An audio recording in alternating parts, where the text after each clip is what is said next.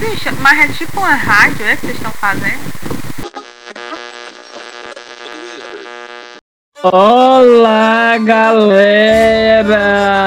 Sejam todos, todas e todos bem-vindos, bem-vindas e bem-vindes a mais um episódio do Inhamuns Podcast. O podcast que leva o sertão para o mundo. E comigo, as companheiras de sempre, Nilberto Gonçalves. Oi, Guilherme. Oi, Claudemir. Quero dizer que é um prazer estar aqui com vocês novamente, né? Então, vamos que vamos. E Claudemir Carlos. Oi, maravilhosa. Oi, Nilberto. Como é que tá essas gatas? Estão se alimentando bem? Estão lavando a mão? Eu tô ótimo, querida. E hoje iremos conversar sobre fotografia. E conosco duas convidadas mais que especiais. Laura Ramires. Oi, tudo bem, pessoal? E Paloma Pan. Oi, gente, tudo bem? E é isso aí, gente. Então vamos lá.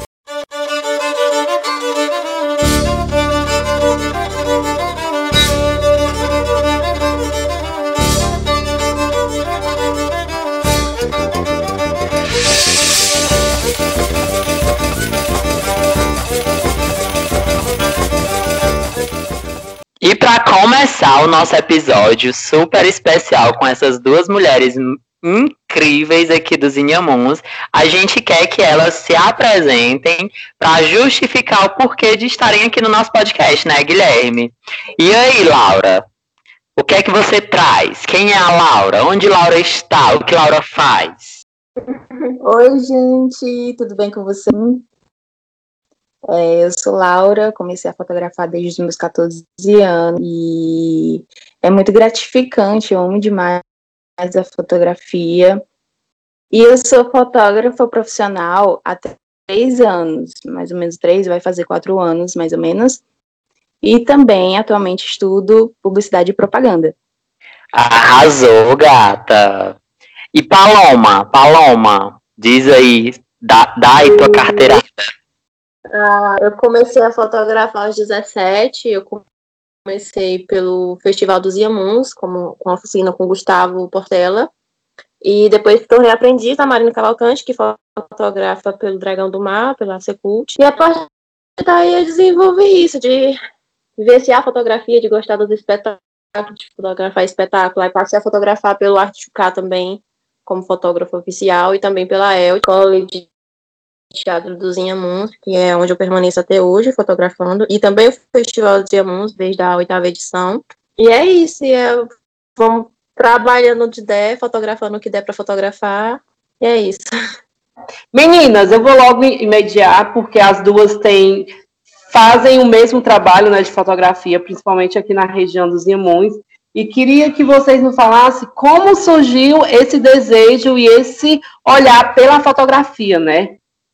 Então, é, o meu olhar é, é, para, para a fotografia surgiu, é, como eu tinha falado, aos meus 14 anos, e foi a partir do meu nos cultos. Ele comprou, ele comprou uma câmera para fotografar os cultos, e aí eu meio que apossei dessa câmera e fui fotografar é, todos, todos os cultos. E eu lembro que a primeira vez que eu peguei essa câmera, é, tinha chegado um pessoal de Fortaleza, um pessoal de fora, e, e, meu pai foi mostrar um pouquinho a cidade. E eu foi nesse dia que eu peguei a câmera dele e fui fazendo algumas fotinhas ou outra. Uh, e aí o pessoal foi gostando, né? Uh, então foi a partir daí que eu comecei a fotografar. O pessoal foi gostando bastante e até hoje a gente está aqui nesse caminho. É, eu comecei também a gostar de fotografia no festival, na experiência que eu tive na oficina com o Gustavo, e desde então foi só apurando e apurando, e a gente vai se identificando com vários âmbitos da fotografia, vai desenvolvendo, e é basicamente as experiências, você passa a gostar, entendeu? Você se mexe nesse mundo da fotografia, da arte, e por aí vai. Paloma e, e, Laura, vocês duas já começaram no mundo das artes na fotografia? É, na verdade, uh, o meu contato com a arte foi através do meu pai. Né? Eu tenho ele bast com bastante referência em minha vida em relação a isso. Foi ele que me ensinou, foi ele que é, me fez ver esse mundo da arte. Ele gostava, ele gosta, né, aliás, de teatro, de música, ele gosta muito de assistir os filmes uh, e, e, ele faz uma linguagem do filme ali depois que eu acho incrível. Então foi isso, foi a partir daí que foi uh, florescendo esse sentimento em mim pela fotografia. Uh, e eu já fui no teatro, foi já montando grupo de teatro, foi com participação e depois já entrou a fotografia, já comecei no teatro e depois migrei para fotografia. E aí foi conectando arte, produtora cultural, fotografia. E, depois comecei agora, em 2015, comecei a faculdade de arquitetura, que de certa forma é uma arte. E é basicamente, é, é basicamente isso. Meninas, mas vocês fizeram algum curso, assim, a Paloma já falou que fez o curso com o Gustavo Portela dentro do Festival dos Iamuns. Mas além disso, vocês fizeram alguma outra formação específica para fotografia? Então, é, depois de eu ter pegado um gostinho pela fotografia, uh, e aí eu fui fazendo poucos, poucos trabalhos pela cidade e tudo mais, uh, eu fiz um curso em 2016 é, de iniciação é, na fotografia pela, pela Escola Travessa da Imagem, que fica em Fortaleza. É uma das melhores escolas de fotografia do Ceará. Hoje em dia ela é. Uh, então foi essa formação que eu fiz para ter um é, como de como de uma iniciação mesmo no mundo da fotografia, saber os conceitos básicos, aprimorar aprimorar esse lado, esse olhar mais artístico sobre as coisas e tudo mais. E depois que eu fiz esse curso, eu fui pegando sozinha, sabe? Pegava na internet alguma dica ou outra e fui aprimorando, praticando e aprimorando. Eu, além do curso com o Gustavo, eu só fiz um, alguns workshops online e estou terminando agora um curso de uma Silvia de fotografia fine art, que já é mais para produção e pós-produção da fotografia em si. E foi, é, foi basicamente isso, nessa linha treino de 2013 para cá. Meninas, e falando de trabalho, de exposição e tudo mais, né? Como eu já falei com esse trabalho das duas, né? Já tive o prazer de trabalhar com a Ana Laura, fazendo a direção de arte de, e adereçagem de um, de, um, de um processo de fotografia, né?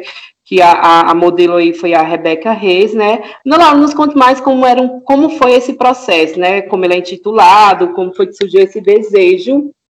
Então, em relação a esse projeto, foi um projeto maravilhoso, foi meu primeiro, ele é o meu bebê, eu amo demais essas fotos.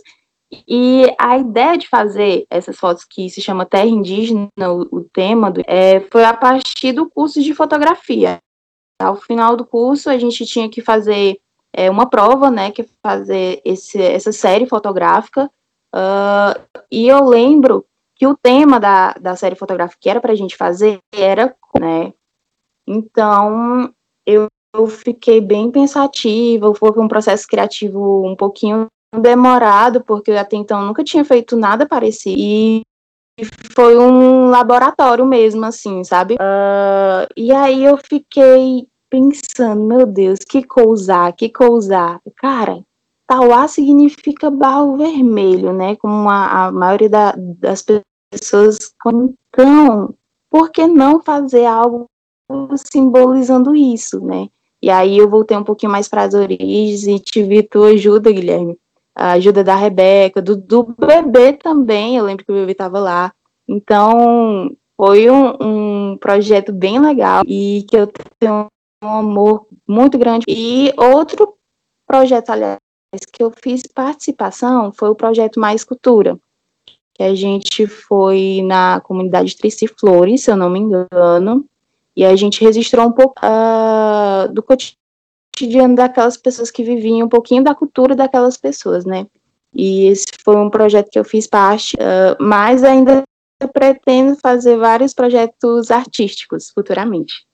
E eu, além de seguir junto com a Arte UK nas fotografias dos espetáculos, também participei junto com o projeto UK seguindo as, as águas do Jaguaribe, que era fotografar os espetáculos em cada cidade, foi um circuito, circulação da peça. E no meu acadêmico, né, quando a gente estava fazendo os projetos para o Cocossi, que também é uma investigação, eu já mesclo um pouco do meu curso, e também com projeto de extensão fotografia de moda africana, essa parte mais de logística também. Foi justamente esses que eu já fiz. Meninas, além do, do perfil no Instagram profissional de vocês, vocês já fizeram alguma exposição a, além da internet? Já tiveram essa oportunidade? Então, é, no projeto mais uh, depois desse projeto ser finalizado tudo mais, a gente fez tipo como se fosse uma festa, sabe? E lá foram expostas várias fotos que eu tinha feito né, nesse projeto. Essa foi a única exposição que eu pude fazer até o momento, mas é algo que também eu penso no futuro. A minha também no mesmo caso foi só dentro do projeto, a apresentação da, da fotografia do desfile de moda afro e acho que basicamente isso. Está nos planos futuros fazer exposição, inclusive, de espetáculo, é, a parte do projeto que a gente está desenvolvendo de fotografar os casarões em ruínas e por aí vai. Vocês, meninas, vocês têm alguma referência do, do meio, por exemplo, de alguém que já vive de fotografia há bastante tempo, que já tem um trabalho desenvolvido há, há mais tempo que vocês, que referenciam o trabalho de vocês ou não? É, você fala em questão aqui no estado, na cidade, ou de modo geral, de pessoas que inspiram a gente? De modo geral, de pessoas que trabalham com a fotografia e de certa forma vocês se inspiram, vamos se inspiram, vamos dizer assim. Então, é, tem uma galera nova, contemporânea, que eu gosto bastante de acompanhar, e eu digo galera nova, como se eu fosse velha, né? É, mas é uma. A galera da, da época atual, sabe? Que eu, eu estou me referindo. Que é o Rafael Fontana, ele é fotógrafo de casais, de casamento, e ele tem uma fotografia super linda, alternativa, ela é simples, mas ela remete um valor muito lindo. Uh, aqui de Fortaleza tem a Camila de Almeida, ela foi fotógrafa do Povo, eu não sei se ela é fotógrafa do Povo atualmente, mas essa mulher, ela é incrível, as fotos dela, ela tem projetos maravilhosos também é, de foto, fotojornalismo. Uh, tem a Carolina Ceruti, que ela é uma fotógrafa, na verdade ela fotografa com o marido dela, ela é fotógrafa de gestante e de ela usa um pouquinho da sensualidade nas fotografias dela, mas é algo que deixa a foto totalmente simples, delicada e muito linda, muito linda. E também tem um Rodolfo Magalhães, é, se eu não me engano ele é de São Paulo, e ele faz a fotografia bem artística mesmo. Ele trabalhou já com a Isa, ele já trabalhou com a Glória Groove, então as fotografias dele é puramente artística e é incrível também. E também tem o pessoal mais antigo, né, que é o Sebastião Salgado, uh, tem o Cartier Presson, o Jan Saldec, que isso aí já são referências um pouco mais artísticas. E eu já pego as minhas referências já desde o surgimento da fotografia. E eu gosto da Tina Modetti, que ela serviu muito de inspiração para Frida Kahlo, ela trabalhou com ela na mesma época. É, do Sebastião Salgado, justamente essa pegada dele por fotografia documental, do, das fotos em preto e branco, que são belíssimas, a coisa mais linda. E de fotografias femininas também, artistas femininas, como a Jânia Toledo, que ela. A Jânia, inclusive, e a Priscila Prade, né? As duas fotografavam é, fotografias teatrais, de cinema, da arte em si. A Berenice Abbott, que é uma fotógrafa americana, ela fotografava arte de rua, fotografava as ruas, essa parte arquitetônica das ruas, e ela é, foi para a Europa na época das vanguardas, logo no surgimento das vanguardas. Então, ela pegou assim um material artístico, inspiração artística muito boa. Tem também o Evandro Teixeira, que é outro fotógrafo documentário, que foi um dos principais marcos para fotografia na época da ditadura, porque ele foi um dos fotógrafos resistentes que fotografou toda a fase que passou até o final do século. E, e, da contemporaneidade, eu gosto muito da fotografia do Gilmar Silva. Eu não sei nem se eu errei o nome lá atrás, que eu acho que eu falei Gilmar Costa. Posso ter confundido. E o Geo Leon, que os dois trabalham com fotografia fine art. Eu gosto muito deles, da referência que ele traz também para a arte da fotografia. Arrasou, meninas, são referências maravilhosas, né? É, meninas, eu, é, antes da gente começar, lógico que a gente faz toda uma busca a respeito de vocês, trabalhos já desenvolvidos, né? Eu percebi que ambas é, tiveram a oportunidade de fotografar o Cocossi, que fica na nossa região dos Inhamuns, né? Que é considerado uma cidade fantasma. E eu queria que vocês nos contassem como foi esse trabalho de estar fotografando uma, uma, uma, uma cidade né, que hoje está em ruína que com certeza esse trabalho de vocês tem toda relevância, porque não, tem, não se tem um trabalho é, de, de, patrimônio lá, de valorização daquele espaço, né? Então, assim, esses registros fotográficos, eles são fundamental, porque é o que vai ficar na, na, na, memória das pessoas, né? Então, é o que vai ter acesso a essas pessoas. Então, conte, nos conte como foi ter essa vivência de estar fotografando um lugar que tem um peso histórico, um lugar que, que, que tem uma história muito relevante para o nosso conhecimento, né? O local é extremamente incrível, apesar de ser um local abandonado e com esse decorrer de tempo e a falta de utilização, ele está ficando realmente só as ruínas e largado lá o Léo. É, é, o espaço é perfeito para foto, tem um, uma carga histórica enorme de tudo. Dá para trabalhar naquele local em, em tudo, em todos os tanto para montagem de espetáculo lá, para fazer um sarau para fazer um ensaio. É perfeito. A, a história que aquele local tem, a arquitetura que permanece lá ainda um pouco em ruim. E o trabalho que a gente desenvolveu lá através da faculdade foi fazer a pesquisa arquitetônica, então tinha que fotografar todos os cômodos, medir todos os e tentar reconstruir para a gente ter uma base do que aconteceu de fato naquele local, né, na as construções, o material utilizado. E é isso, o que aquele local possibilita pra gente fazer. A Laura, não sei se tu foi lá, não, não, Laura. Eu já cheguei aí uma vez com o pessoal da bike. E, e eu lembro que foi quase no, no início da, da fotografia, da minha caminhada pela fotografia. E eu lembro de ter ido lá, fotografado algum, algumas casas e tal. Uh, e como a, a Pan disse, a energia do local é incrível, né? Você consegue sentir nas né, vibrações. E também uns casarões muito lindos. E por fotografar aquilo ali eu ainda tenho também. Eu tô lembrando agora que eu tenho guardado essas fotos bem do início. E é incrível o, o lugar. Meninas, em ambos os perfis profissionais de vocês, é, tem um trabalho com casais ou com gestantes.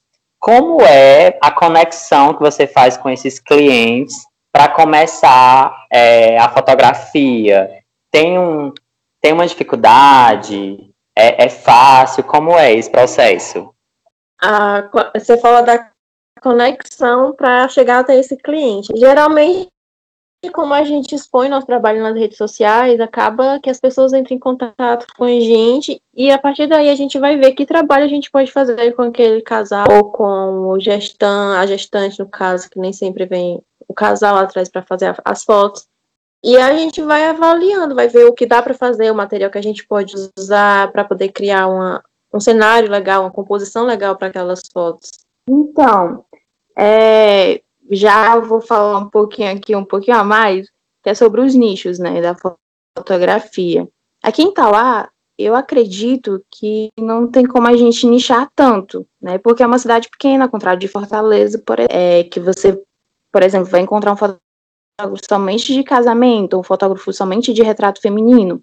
E atualmente, hoje eu fotografo mais famílias, né? Que aí engloba um pouquinho do 15 anos, uh, o ensaio gestante e o ensaio de família, e também os retratos feminina, que eu gosto de fazer bastante. Eu coloco um pouquinho, um pouco, uma pitada de artístico também nos ensaios é, femininos, que a gente consegue é, ser um pouquinho mais amplos, sabe?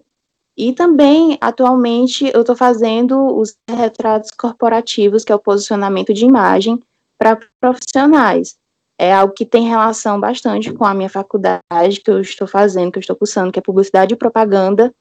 Então, eu posso colocar alguns conceitos é, de publicidade nas fotografias, que é a gente cria o posicionamento de imagem para um profissional.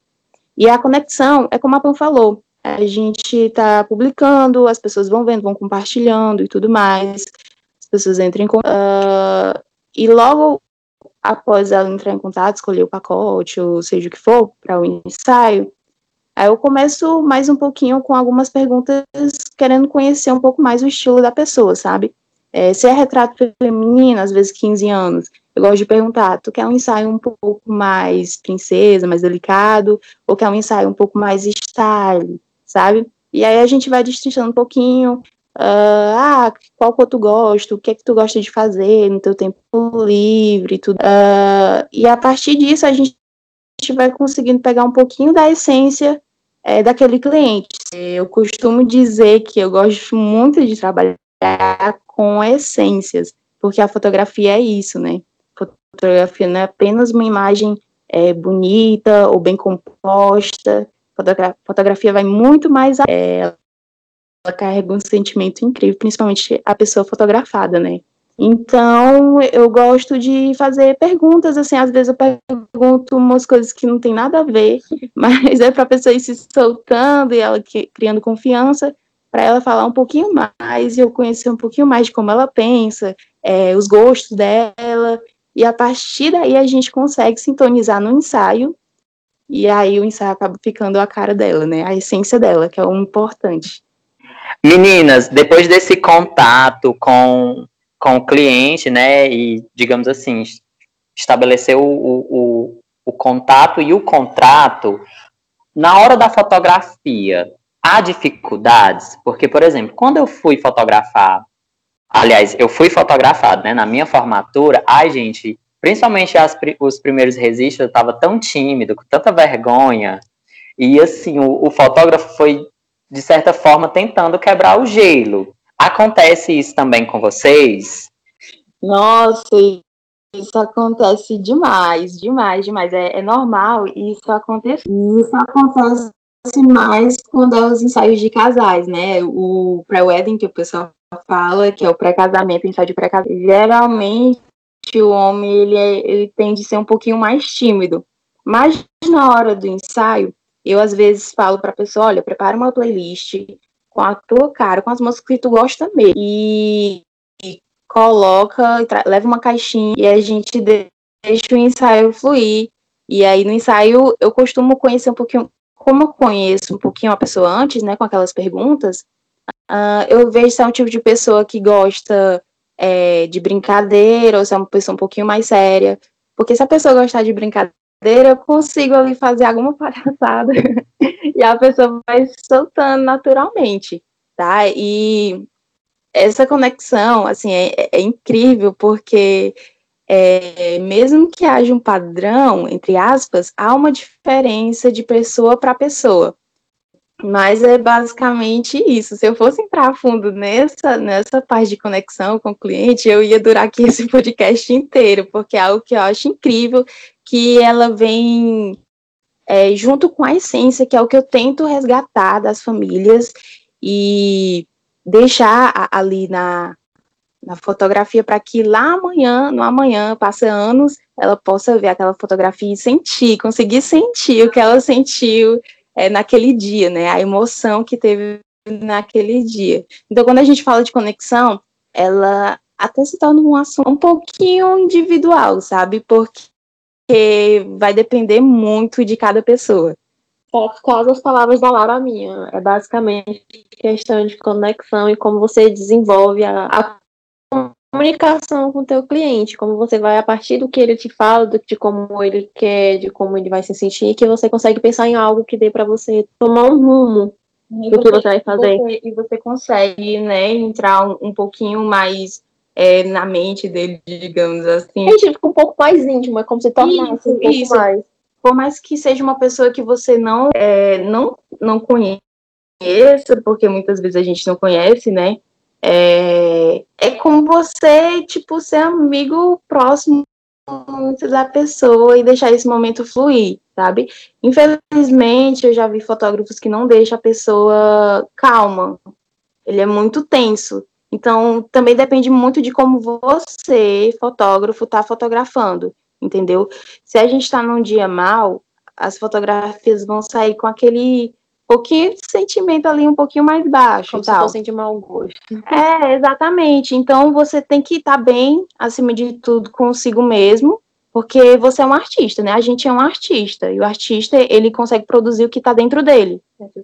Então, então é, a fotografia é uma arte incrível, incrível. Então você tem que estar sentindo, acima de tudo, bem consigo mesmo, para que você consiga transmitir é, vibrações, energias de tranquilidade para a pessoa que você está fotografando, né?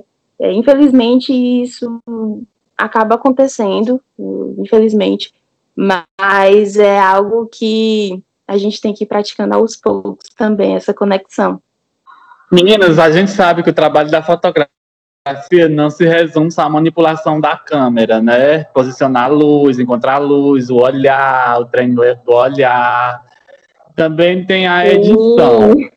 E a edição, como é esse passo- como é que eu posso perguntar? Como é qual- quais são os programas? Como é esse aprendizado também? Porque tudo se aprende, né? E eu acho que a edição seja o processo mais complicado ainda. E é uma regra, todo fotógrafo tem que também editar ou não?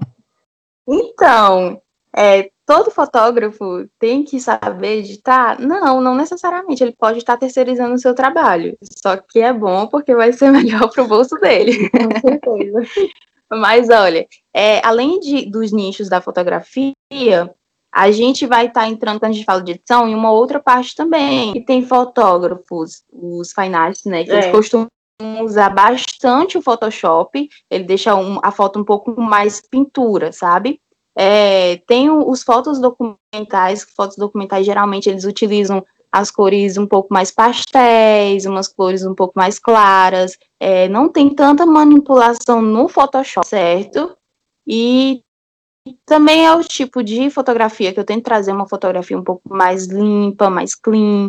ah, e aí, aí os aplicativos, já falando dos aplicativos, os aplicativos não, Os os programas. programas que a gente usa, é, o mais conhecido é o Photoshop, né? E o Adobe Lightroom. Lightroom. Lightroom. Lightroom. Bem inglês.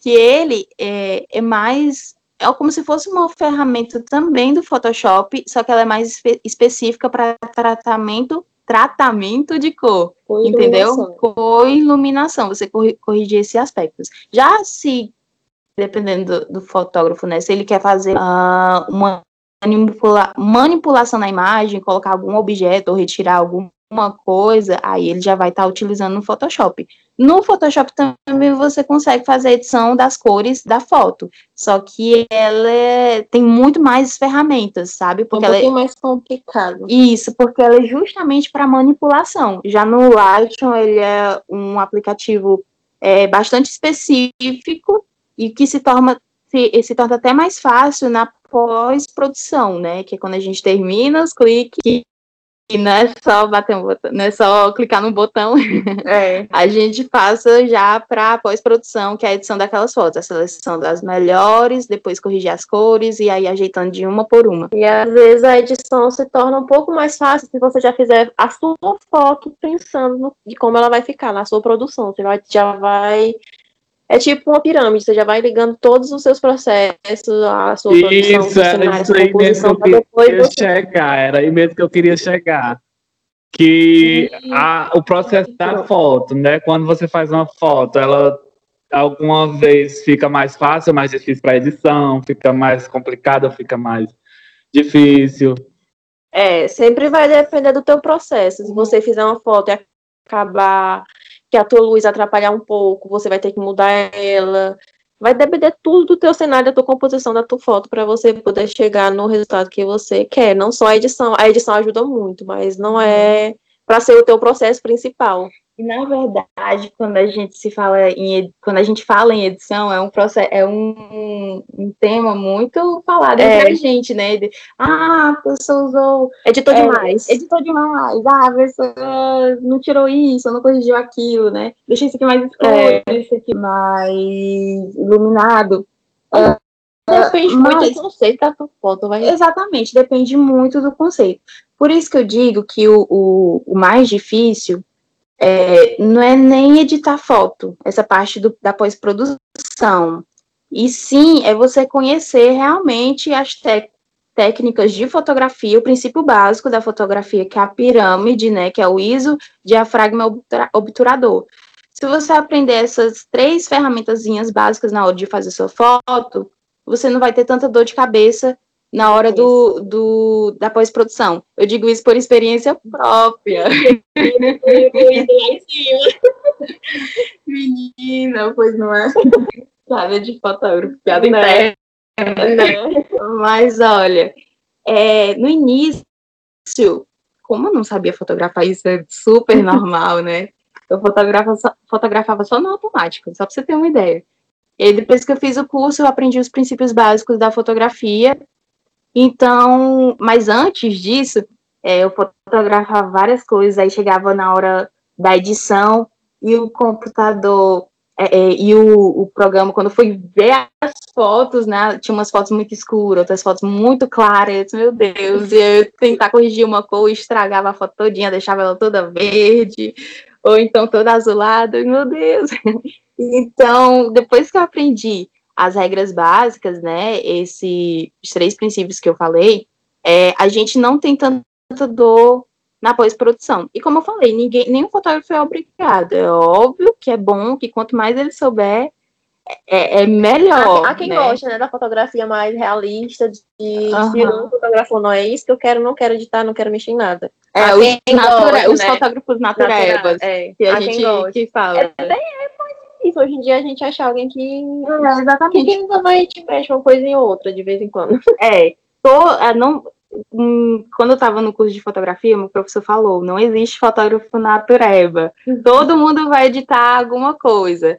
Ou vai, é, vai ser ajeitar a iluminação da foto, ou contraste, alguma coisa você vai ajeitar. Então, alguma coisa vai ter edição. Mas. Uh, tem, é, é, tem as exceções. E é basicamente isso, o processo da edição, ele não se torna tão complicado quando você já sabe o que você quer. Meninos, é, a gente é, sabemos que o, o, processo, né, é tudo isso que vocês falaram, né, mas assim, para se ter um bom trabalho, para se ter materiais bons, né, ou me, me, corrija se eu estiver errado sobre isso, né? Mas como é a questão do, do material que vocês utilizam e tudo mais para fazer todos os trabalhos. Para ter foto boa é preciso ter material bom, ou com o mínimo consigo fazer um bom trabalho. Como é essa relação para vocês? Olha, foto boa é quando o fotógrafo tem um olhar bom. Tem um, um, uma, um estudo, né? É, não existe essa de foto boa, só com equipamento bom, isso aí é ilusão, ilusão total. Ah, eu tô com uma câmera de sei o que, tantos mil reais e tudo mais. E, ah, minha foto saiu tá perfeita. É, tipo, não, não, existe isso, sabe? Eu, por exemplo, eu, Laura, Laura, gosto de utilizar o menos que for, não gosto de carregar peso. E às vezes a maioria dos eventos em ensaio eu vou sozinha, às vezes eu levo meu irmão, mas na maioria eu vou. Então não, não carrego muito peso. Né? É, mas esse lance, essa história de que foto boa é com um equipamento bom, isso é errado. A não sei se o equipamento for você mesmo, entendeu? Porque tudo começa ali através do estudo, da prática. É, é um conhecimento, né? Algumas, algumas pessoas acabam até entendendo, não entendem o valor do orçamento quando vê. Quando eu falo isso, não é muito caro, mas também. é, mas o pessoal pensa que, tipo, ah, é só apertar um botão. E não é isso, tem todo um, um estudo, sabe? É, e o mundo da fotografia é um mundo imenso, é um mundo muito abrangente. Hoje eu não, não sei nada, nem a metade do que é esse mundo, sabe? Porque todos os dias a gente vai descobrindo umas alguma coisa. E é assim, é, com qualquer câmera, o fotógrafo ele vai fazer uma foto ótima, excelente. Então não existe essa de óbvio que de tá, óbvio que também difere, né? Alguma coisa tem as câmeras é, de primeira entrada, que são as cropadas, e tem as câmeras full frames. Ela tem uma qualidade de imagem diferente. Mas assim, não adianta nada você estar tá com equipamento caríssimo na mão e não souber fotografar, não colocar seu olho para praticar. É, basicamente, o que ela falou. Vai depender muito da pessoa. Muito fotógrafo, muito. Às vezes a câmera não interfere, não sei que seja um semi, depende muito da qualidade da imagem, mas basicamente isso, para você ter uma foto boa, é o estudo. Muita prática. Bom é prática. Muita prática. Ninguém tem, né? Manas, eu segui uma, uma mulher que ela trabalha com, com registro fotográfico e com audiovisual também. E ela dava várias dicas. Ela tinha um destaque, ela tem, aliás, um destaque, eu só não vou lembrar o Insta dela. É, ela tem um destaque no Instagram dela que é dando várias dicas de como fazer uma fotografia a partir do celular, sabe? Porque justamente por isso, porque às vezes nem sempre a gente tem um equipamento bacana. O que é que vocês acham disso? É possível? Ou vocês acham que é possível? É, é legal a, a pessoa é, desenvolver um gosto, quem sabe até se tornar um fotógrafo profissional e conquistar seu material? Olha, esse também acaba sendo, já foi um dos assuntos mais polêmicos é, a respeito disso, né? Cara, se a pessoa sabe sabe, tem um olhar apurado assim, tá fotografando com o celular, ela. E fica esse questionamento, essa dúvida aí, como você estava falando, que atrapalha ou não é, para os fotógrafos que têm o equipamento certo para fotografia. Na verdade, não existe equipamento certo. Eu me corrigindo aqui, tá? Uh, isso é muito relativo. Olha, eu conheço fotógrafos, aliás, eu conheço um fotógrafo, só não vou lembrar o nome dele, que ele faz fotos no celular, faz ensaios no celular. Só que acaba sendo mais um estilo fotográfico, entendeu? É, as pessoas que procuram aqui, ela, aquilo, elas já querem algo específico ou algo do tipo.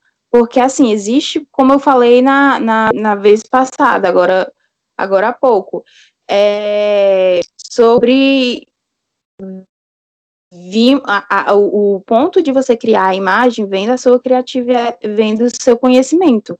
É, porém, o, o equipamento ele vai diferenciar em relação à qualidade de imagem, né? Tem uma que vai sair um pouco mais nítida, é, e no celular não vai sair tanto, até porque tem bastante diferença na forma que a objetiva, que a lente é feita, é, de um profissional, de uma câmera profissional, para uma câmera de celular.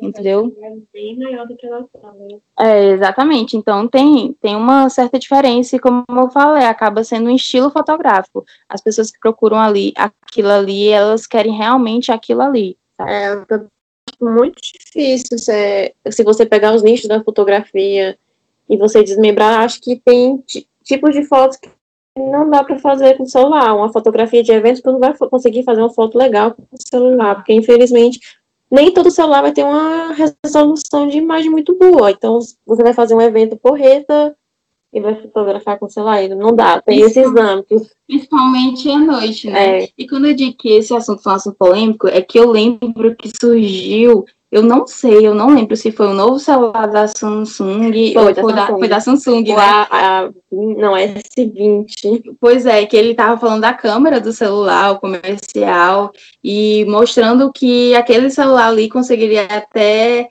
é, ocupar um lugar de um fotógrafo profissional. Nossa, aquilo ali surgiu muitos debates, eu lembro até hoje. Só que como eu não gosto de entrar em assuntos assim polêmicos, eu só observo assim por cima e já sigo a vida. Mas olha, como a Pan falou, é, se você for ver, vai ter vários estilos. Tem gente que fotografa com câmera analógica ainda, e é coisa mais linda. Eu, pelo menos, eu gosto muito dessa, desse, desse retrô, né? Desse é, vinho dos anos 60 e tudo mais. Eu adoro. Acho que é mais linda.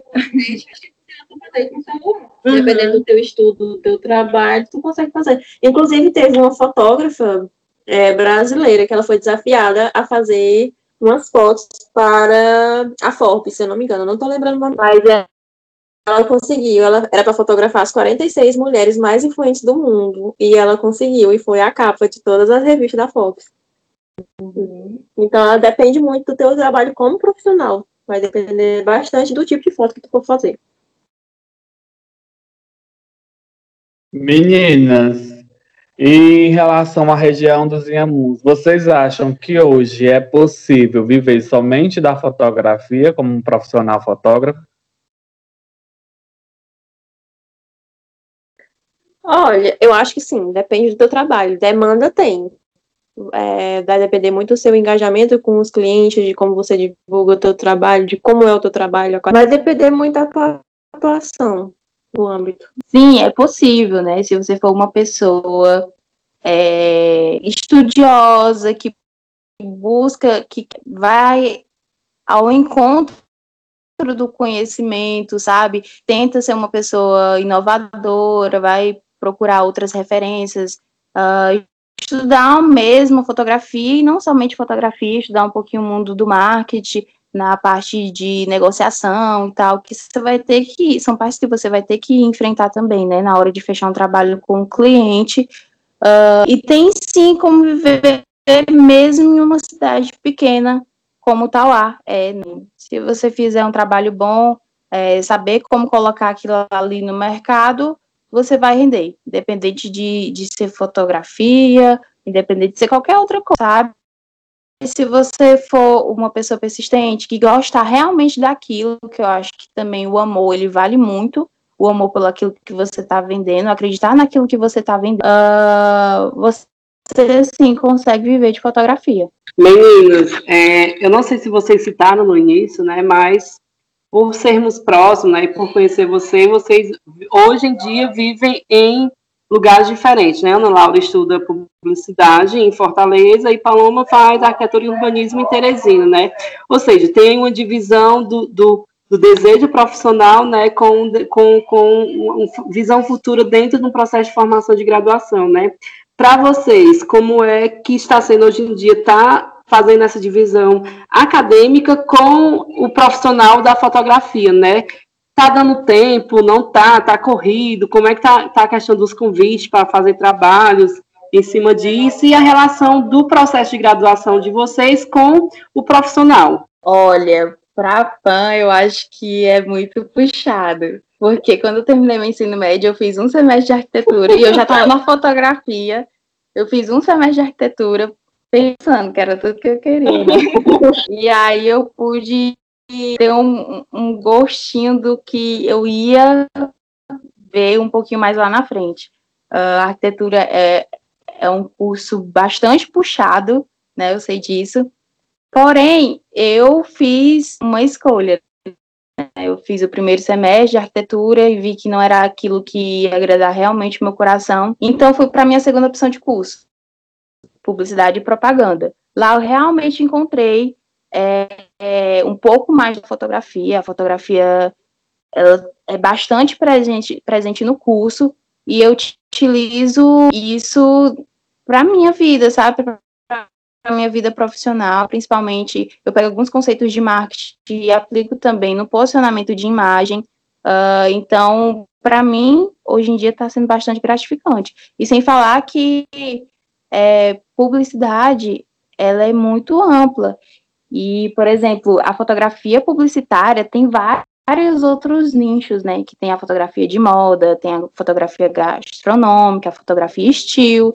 Então, para mim, eu tenho, eu tenho bastante conexão, se dá para conciliar as duas, sabe? Mesmo uh, estando em Fortaleza e estando aqui em Itauá. E os trabalhos continuam, graças a Deus, graças ao universo, os trabalhos continua. Uh, em, em Fortaleza, está começando a aparecer, né? Até porque o meu público maior é aqui em Itauá, mas em Fortaleza já está começando a surgir, tá, já está começando a se movimentar. Uh, e a rotina, que antes, antes pandemia, né? A rotina que eu tinha era estar tá viajando todo final de semana praticamente para é, como eu conseguia conciliar a faculdade de fotografia, eu consigo conciliar as duas, é, para mim se torna um pouco mais fácil, eu até conseguia viajar todo final de semana. Se torna até um pouquinho cansativo, uhum. mas eu até gosto dessa, dessa movimentação de estar tá viajando. Já eu, quando eu comecei o curso de arquitetura, comecei na FANOI, tive que mudar para Fortaleza, é, eu não, não tinha muito contato com o pessoal de Fortaleza, então basicamente não cheguei a trabalhar com fotografia lá. Quando vinha para Tauá, ocasionalmente, tipo nas férias ou finais de semana, que eu pegava algum trabalho, e continuou do mesmo jeito quando fui para Teresina, né? Quando fui para Teresina diminuiu bem mais, minhas vindas a Tauá ficaram mais restritas e a fotografia em si também tive que deixar um pouco de lado em alguns aspectos, porque estava difícil conciliar a carga horária do meu curso por ser integral com a fotografia. Isso eu digo, não, posso ter um tempinho para mim poder fazer isso na fotografia. Aí eu passei a pegar de vez em quando eventos que desse para mim fazer lá dentro mesmo, na faculdade, formatura ou ensaios que seriam coisas que dessem me conciliar. E eu consigo ainda ver dentro da arquitetura eu me desenvolvendo como fotógrafo. Eu posso fazer fotografia fotografia de arquitetura de prédios para manutenção do IFAM. Tem um âmbito enorme dentro da arquitetura também que dá para fazer com fotografia. E até na pós-produção, na, nas maquetes arquitetônicas eletrônicas, a gente usa um pouco da fotografia. Então, é o visual muito. A arquitetura trabalha muito visual, e a arquitetura é muito isso, é uma arte visual. Uhum. É o ver, você vê o que está expresso naquela imagem. É, é, complementando o que a Pan disse, a, tem, hoje em dia, se você for ver, tem muita arquiteta, muitas arquitetas, que eu, que eu conheço bastante, uhum. é, que elas são fotógrafas, Sim, né? Então, também. há uma semelhança, assim, o curso em si é um curso bem puxado, né, mas ele consegue trazer essa parte mais estética da imagem, essa sensibilidade um pouco mais do, do design, né? O processo de entrega, quando tu olha assim, semiótica, é, né? É totalmente diferente. Você uhum. passa a ter aquela organização melhor também no teu trabalho. Você não tem que entregar assim. Você está praticando também a tua visão, é, né? É tudo ligado, é conectado. Então, acho que arquitetura também eu posso me conectar com a fotografia, então não ficou um curso tão à parte, não seria como eu ah, vou cursar medicina, uhum. então se encaixaria um pouco fotografia, é basicamente isso. Meninas, a gente está se encaminhando para os finalmente, agora a gente vai fazer aqui uma brincadeira, eu faço uma pergunta bem simples de alguma palavra e vocês comentam sobre essa palavra, cada uma comenta. Eu vou começar, depois vai Nilberto, depois vai Claudemir. E a minha palavra é sonho. Sonho. Nossa, essa cabeça aqui tem tantos sonhos. Olha, tem tantos projetos e até se torna quando a gente fala em sonhos, né? É algo para mim é algo mais pessoal, sabe? Porque são são sonhos são projetos e que ainda tá assim, eu tô tentando organizar tudo direitinho. Então, como não sonho é algo assim, para mim muito pessoal. Então tem vários sonhos aqui. É só falta organizar. várias metas. Meninas, lugar. Nossa, assim, se for para estar um lugar profissionalmente, cara, eu, eu no momento não, não penso em local, em local. Eu penso em estar viajando. Ah, é o que eu penso. E tá fotografando um pouquinho de tempo ali, depois ir para outro lugar e tá fotografando. E, tipo, lugar assim, não me vem nenhum à mente, mas. Em específico. É, pretendo viajar demais. Me morar futuramente, eu sei. Eu queria continuar no Nordeste e viajar. Eu acho, que, era, eu acho que era pra ser rápido tudo, né, gente? a gente tá aqui falando. Ah, tá assim, mas não. Meninas, e a minha palavra é família porque a Ana Laura esqueceu de falar de uma grande referência da fotografia na família dela. Poxa, é verdade. É, então, é uma grande referência, acaba sendo uma grande referência, né? Que é o meu avô. Depois que eu comecei a, a fotografar, é, aqui no Ceará só é eu, meu pai, minha mãe e meu irmão, sabe? A gente é um pouquinho distante de ambas as famílias. Mas assim que eu comecei a fotografar, fui começando a postar no Facebook e tal. E como eu tinha os tios e primos é, no Facebook, eles acabam acabavam vendo aquilo ali e aí minha tia lembrou que o, o pai deles, né, o pai do meu pai, o meu avô, era fotógrafo. Era fotógrafo, tu acredita? Só que infelizmente ele faleceu quando meu pai tinha quatro anos. É, porém, é o que eu estava comentando antes, né, com você, Carlos. É, que eu sinto que essa é a minha missão aqui na Terra. É estar tá registrando, é estar tá criando heranças visuais para as próximas gerações. E é isso, é estar tá fazendo esses tesouros maravilhosos que a gente faz, que é a fotografia. Família traz para mim como referência muito pouco. Na minha família eu não tive muitas referências de arte é, presente. Né? No meu caso foi buscando, acho que eu acho que eu devo ter sido uma das primeiras a trabalhar, inclusive, não, mas eu tenho uma prima, só que é prima distante. Ela hoje ela trabalha com fotografia. E eu e Aí eu modelei pra ela, me lembro, acho que eu tinha 12 anos.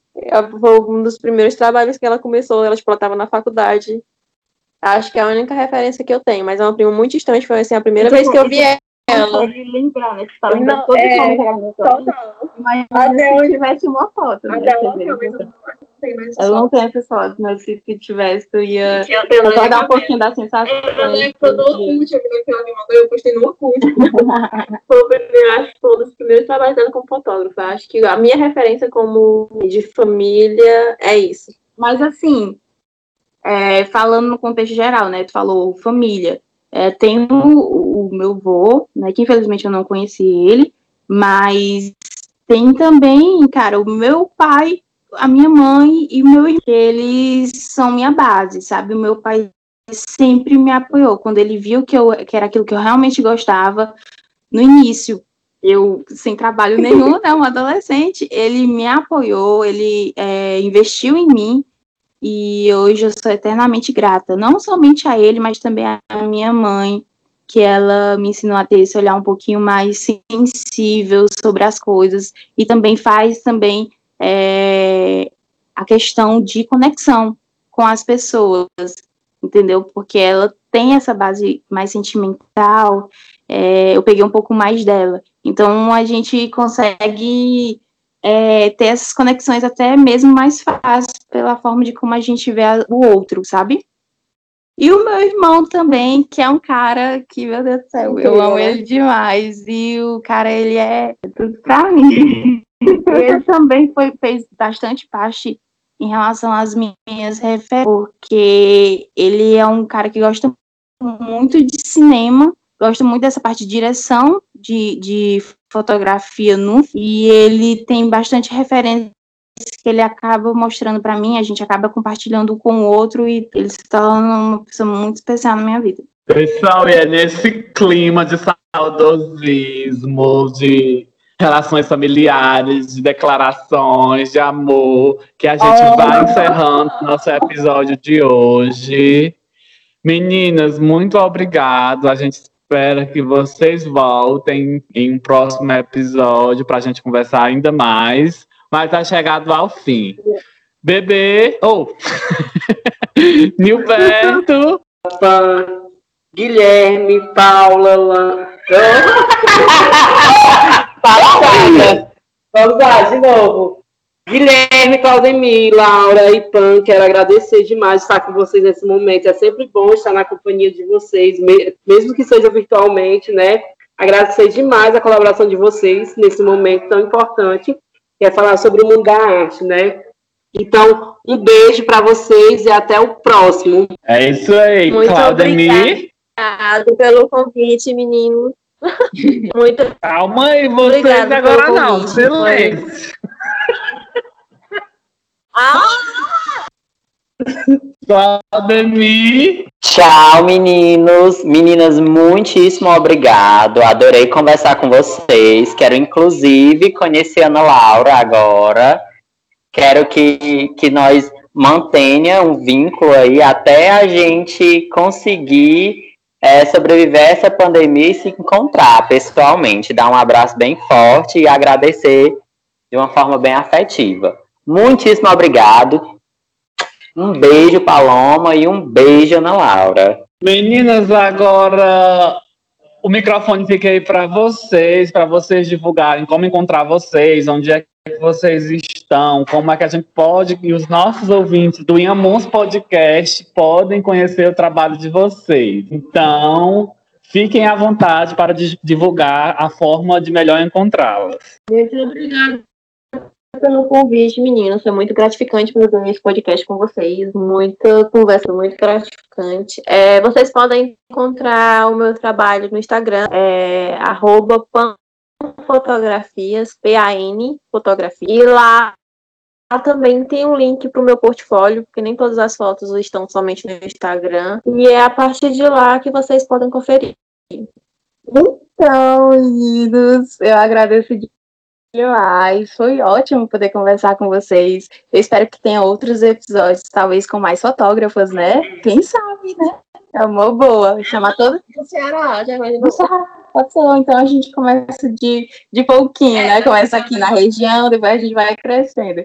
É, mas olha, agradeço demais a vocês. Foi muito bom participar desse, desse bate-papo é, e conhecer, ouvir um pouquinho da Pan também, né? Por mais que a gente seja próximo, a gente né, nunca conversou sobre isso, somente sobre isso, né?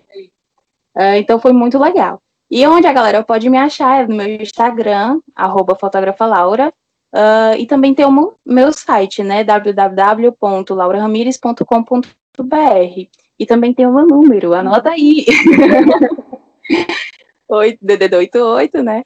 999457111. Me chama lá. Ah, não! É isso aí! Então, pessoal, o Iamus Podcast está disponível em todas as plataformas digitais. A gente vai ficando por aqui. Um beijo e até o próximo episódio.